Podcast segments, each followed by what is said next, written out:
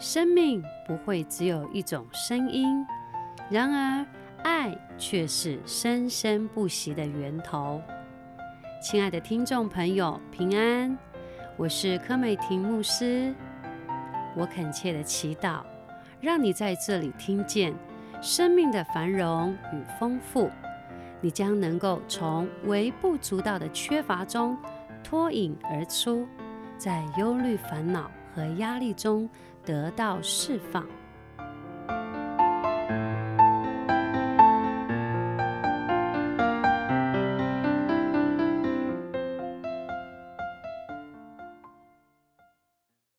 圣餐就像享受天上的享宴，阿门。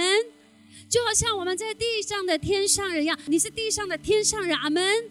你是天上的，你是不受世界的限制，你不受世界的时间限制、年龄限制。阿门。所以，当我们领圣餐的时候，我们知道我们是在享宴、享受天上的食物、大能者的食物。阿门。当你享受的时候，你就知道哦，这是天上的食物，所以我一定是吃了这个，绝对不会有拉肚子的问题，绝对不会有肥胖的问题。绝对不会让你担忧的问题，绝对不会有胆固醇的问题，因为当你享受天上的食物的时候，在圣经里面我们知道它是大能者的食物。阿门。当你吃的时候，你心里面有一个极深的盼望和平安和健康在你里面，因为健康是属于你的，因为你是享受天上的食物，因为你是地上的天上人。虽然人家说岁月不饶人，但是我们是如因返老还童。我们每天在耶稣的面前，我们相信我们不受时间的限制。阿门。当你吃食物的时候，不要先咒诅自己，你要相信你在吃的时候，你知道你自己在天上。阿门。纵然你在地上，但是你的思维非常的重要。我们通常会请客，对不对？请客一定是什么？一定是欢喜快乐的日子，一定是什么？一定有大喜的日子要发生。然而我们天天都在怎么样享受神的美食，享受神给的。更何况这个食物是不会叫你担忧肥胖，还有健康的问题、老化的问题、胆固醇的问题。阿门。那么你领圣餐是为了？你你为什么要领圣餐？我们为什么要领圣餐？你是要在圣餐里面得着什么吗？不是，领圣餐是为的是纪念耶稣在十字架上已经将供应和一切成就的事情给了你。阿门。你领圣餐不是要得着什么？我再讲一次，是你要你领圣餐是要纪念耶稣在两千年前已经将供应和成全的一切给了你，他已经成就，已经给了你。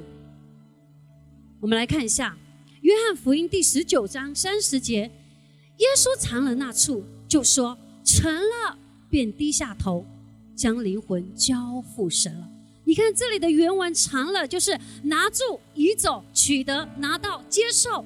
耶稣已经将你的罪拿走、移走、取得，已经完全的交在他里面了，完全的付上了一切的代价。然后他说：“成了，成了是什么？结束，完成了，终止了，已经帮你付款了。你不需要承担，你不需要去付款，你不需要去承受。”你不需要去承担，你只要相信成了，我只需要享受。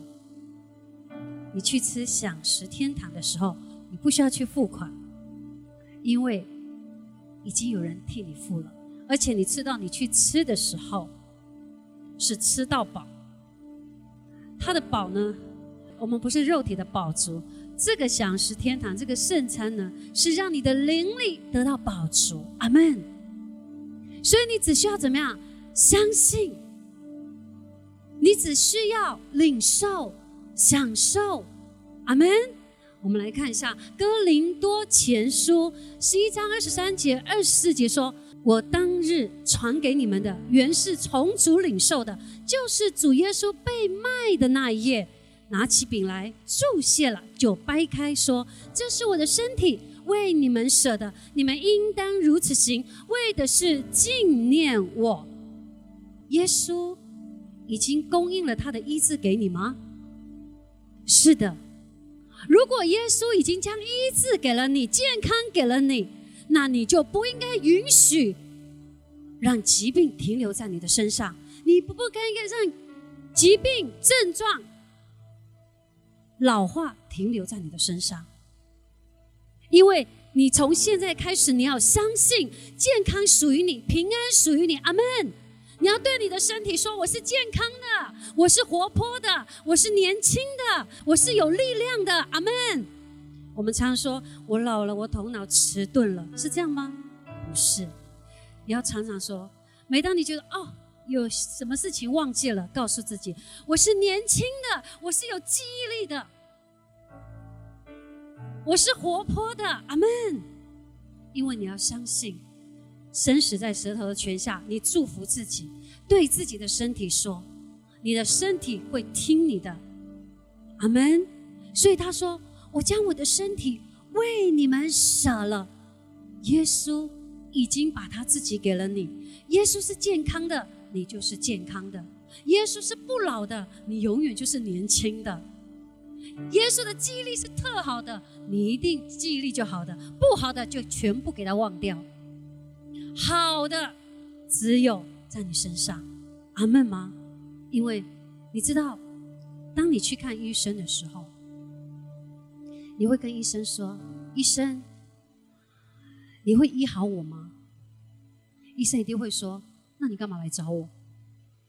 然后甚至你会问医生说：“医生，我真的会好起来吗？”医生一定会告诉你：“你去别家好了。”当你去找医生的时候，你一定。你你知道你的目的是要去医好你的病，你会先选择医院是吗？你选择了医院，然后你再选择医生，然后你再去看。但是你怀着盼望在你的心里面，希望得着医治。但是有一个更好的方法，假如你现在有身体的疾病和症状，先来到耶稣的面前，先找最伟大的医生，那就是耶稣。